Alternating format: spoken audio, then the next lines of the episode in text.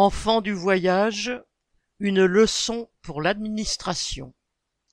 Suite aux décisions de l'éducation nationale concernant la rentrée 2023, une classe de l'école du Moulinet, à Celles-sur-Cher, était menacée. Il s'agissait de celle qui accueille les enfants du voyage dans le cadre d'un dispositif EFIV, élèves issus de familles itinérantes et de voyageurs. Apprenant cela, les parents d'élèves et les enseignants ont décidé de se mobiliser.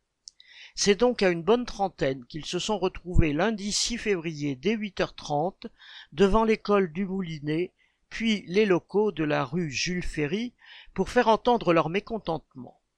Comme l'indiquaient les pancartes, citation, une classe en moins égale des échecs en plus, et, les voyageurs ne comptent pas pour du beurre. Même si la politique d'économie se poursuit, les parents et les enseignants ont tout de même pu obtenir le maintien du dispositif qui accueille les enfants du voyage. Il faut des mobilisations comme celle-ci pour faire reculer le rectorat. Correspondant Hello.